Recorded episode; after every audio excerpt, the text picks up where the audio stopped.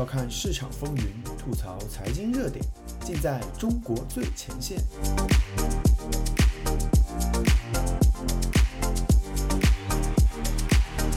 欢迎收听自由亚洲电台，这里是中国最前线，我是主持人子昭。这期节目我们来一起聊聊一个时下在中国非常流行的话题——润。最近一个黑化词语“润”在中国非常流行。这个“润”其实是英文单词 “run”，用汉语拼音读出来的发音，本意是跑。在当代简中网络里，往往专指离开中国。这个话题的热度在春天上海封城时开始暴涨，随后一直不减。除了网络热议，也有许多人付诸行动，引发了移民和留学中介行业在百业萧条中的火爆。各种跑路信息甚至成为了一门学问，被称为“润学”。想要润的人则以“润友”互称。很多移民已久的海外华人对润感到费解，不就一个名吗？至于那么焦虑吗？确实，对于在中国积极融入全球化的时代出国的人，移民往往只是一种个人寻找更好或者更适合自己的发展的选择，拉力往往远大于推力。而现在移民的拉力，实事求是的说，已经不如以前那么大了。一方面呢，中国虽然不像粉红们口中那样吊打全世界，但和发达国家生活水平上的差距确实明显缩小。另外一方面，疫情后充满不确定的全球局势，以及各发达国家内部都有不同程度的反移民情绪，相比以前，现在并不是最好的移民时机。这种迫不及待要逃离中国的情绪，更多时候还是因为推力，在中国生活越来越难了。最直接的自然是愈发魔怔的运动式防疫，毕竟这是一种对最普通的日常生活的冲击。你就算身家丰厚，还特别宅，从不出门惹祸，照样能有大白上门来把你的小日子砸成一地鸡毛。其次是越来越强烈的不安全感，这种感觉一方面存在于那些积累了一定财富的人，虽然在中国积累的财富搬到外面去，并不见得会升值。说实话，以现在的全球经济形势，不缩水算是很好的。但毕竟这些以房地产为主的财富价值到目前还在山顶上，先离开天降伟人的铁拳，保住本是正经。一方面也存在于许多弱势群体身上，某些少数民族、性少数群体之中已经是物理贱民的，就不要说了。现在就连中国的女性地位也在徐州和唐山的事情上充分体现出来了，润出去嫁人都成了一门显学。当然，最根本推力还是在于中国经济的高速发展阶段已经毫无意义、无可挽回的结束了。这本来也不是世界末日，隔壁日本已经躺平一代人之久了。但对于中国人，这确实有点世界末日的意思了。因为以中国社会氛围之压抑、生存竞争之内卷、社保兜底之欠缺，那些支撑中国经济发展动力九九六的极限工作、挑空六个钱包买房、背一屁股债创业，真正能支撑这些的，就是那个美好的明天。你现在告诉他们房价不会涨了，工资不降就不错了，创业是注定要失败的，请你进体制。这确实有点信仰崩塌的效果。此地既然已经毫无留恋的价值，那随便去哪儿开始一段新生活，总归是要比现在好的。润并不是传统意义上的移民潮，而更像是另外一种形式的躺平表态。毕竟喊润的人，在当前中国人出国越来越难的背景下，也不是所有人都能如愿的。当然，即使对于确实是已经难以忍受的人，润依然不是一件可以草率的事情。作为成年人，在这国国内搬去新的城市已经是巨大的挑战，何况在各方面环境都全然不同的地方重新开始。更重要的是，中国社会给每个人都按照其出身、学历、年龄等等打上了一系列标签，每个人都被认为应该按照标签定义的去生活。移民意味着相当程度的推倒重来，相当于抛弃所有这些标签，让成年人重新成长一次。在想润中国人心目中的这中间面临的挑战之大，几乎是一次重生。在享润的中国人心目中的国外，也就是发达国家，地板确实比中国高很多。但除非你本身已经是谷爱凌那种全球精英，所否则作为新移民，即使经济上没有压力，也必须要做好自己要在社会的地板上趴一段时间的准备。很多人出国后更爱国，其实也就是心理上这一关没过去。虽说墙内网民经常互相喜欢祝福下辈子转世北欧或者美国，但如果要把润这件事付诸实施，就必须要充分考虑自己的情况，了解并选择润的目标。收入好、福利高、文化包容的地方，谁都想去，但也不是人人都去得了的。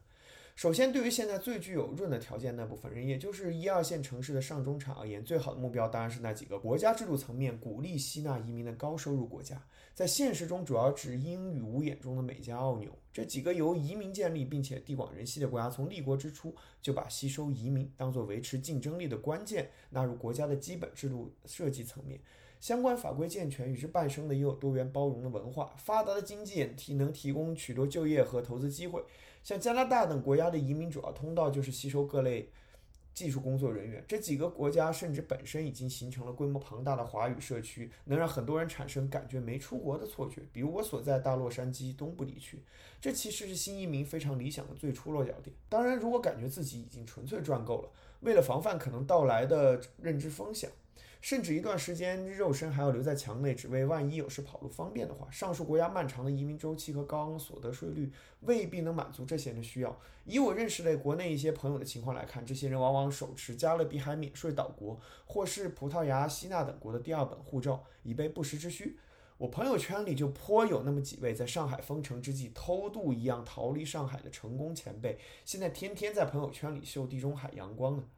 不过，现在世界的加速速度过快，有可能真正缓急之事发生时，你会发现你已经无处可去，就像最近那些俄国富豪一样。以上说的是能润的人，但对于想润的最广大群体及现在绝望躺平的那些年轻人来说，很多人去想润只是找一个没有那么卷的生活工作环境。那么，要更重要考虑的是，你润去的地方是否能给你提供足够的饭碗。这里先不讨论什么金三角特种行业啊、柬埔寨、菲律宾菠菜之类偏门，就算对于受过高等教育的年轻人而言，我个人推荐是美日坡 IT 和相关技术行业、英联邦专业服务乳护士、教师等。三十岁以下的人确实还是应该更多考虑自己未来的天花板多一些，去平均收入更高、工作机会更多的国家，自然是最上选择。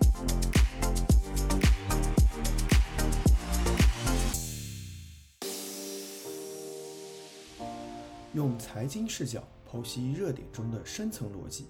嬉笑怒骂间把握喧嚣下的中国脉动。内容相当靠谱，形式绝不严肃。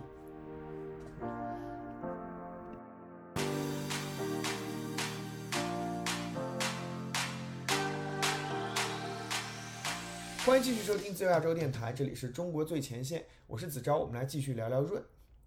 最后还有一类发展中国家，收入水平未必比中国高，但政局相对稳定，生活较为闲适，而且对于内卷的中国人也确实存在不少挣钱机会，比如泰国、马来西亚或南美一些国家。润区这种地方，要么是类似于西方退休老人的心态，靠积蓄或者远程经营在中国的生意，利用当地较低的生活成本提高生活质量；要么就是做服务于中国人或是贩卖中国产品的生意。当然，后一种创业的方式可能只适合那些来自有出国传统、在国外同乡网发达的侨乡地区的人。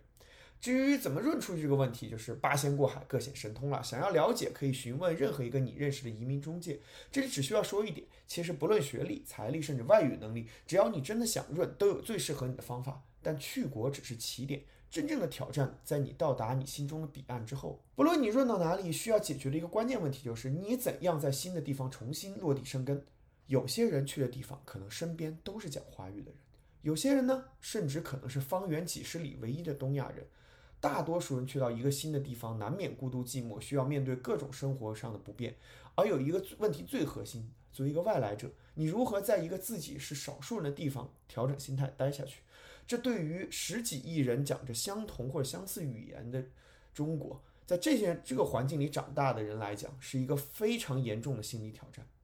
作为一个来美时间不长的润学后辈，我其实经常会跟朋友们谈到这个问题：我们算是融入美国社会了吗？虽然我现在工作公司算是国际大企业，工作环境自然是讲英语的，那也不过是各路新移民的南腔北调。和许多本科毕业甚至工作后才出国的人一样，我的朋友圈里大部分也依然是讲华语的人，主要的生活圈子也是亚洲移民为主的区域。说起我们美国怎样怎样，常常有种底气不足感，因为总有人提醒你，这才是真正的美国，不拉不拉。当然，待久了你也会发现，在移民国家，这种状态本来是一种常态。我的印度同事、拉美邻居依然主要和他们的同乡来往，去印度餐厅、墨西哥餐厅吃饭。像美国这样的国家，如果非要认定一个所谓的主流社会去拼命的所谓融入，那反而是一种非常典型的中国式思维，认定了所有人都应该有一个靠拢的标准对象。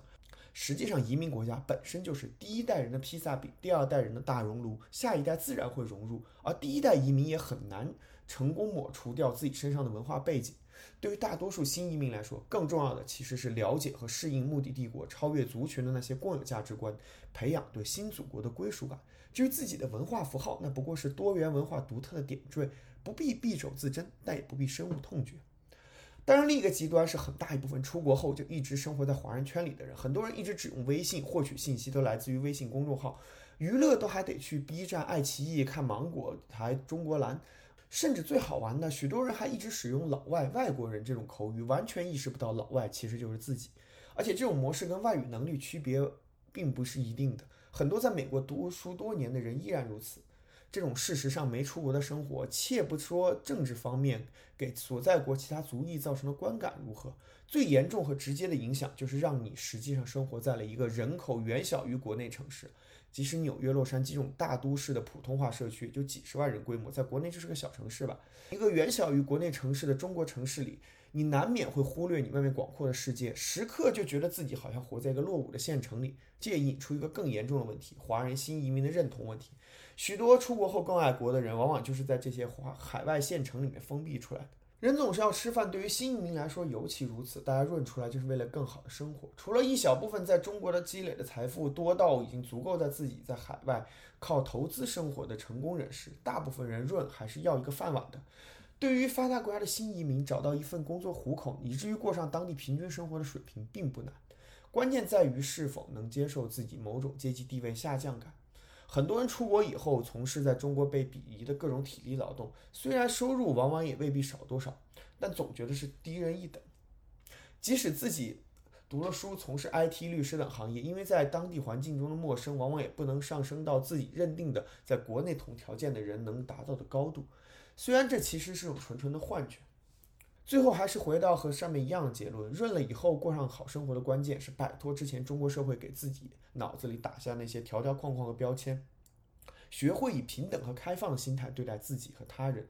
这最后就需要引出一个非常要命的问题：新移民的认同问题。和很多觉得自己身边粉红泛滥的人倒有所不同。我倒不觉得这些海外弃民能有多少人发自内心的效忠那个已经被自己用脚投票离开的祖国。离岸爱国本质上还是中国融入全球化时代很多人两头吃的产物。让它变得刺眼的，并不是这个行为本身。实际上，大部分移民社区都在离岸爱国，而是祖国自己已经变得越来越让人讨厌。这种时候，身在海外的人除了用自己的实际表态和行动去站队，也确实别无选择。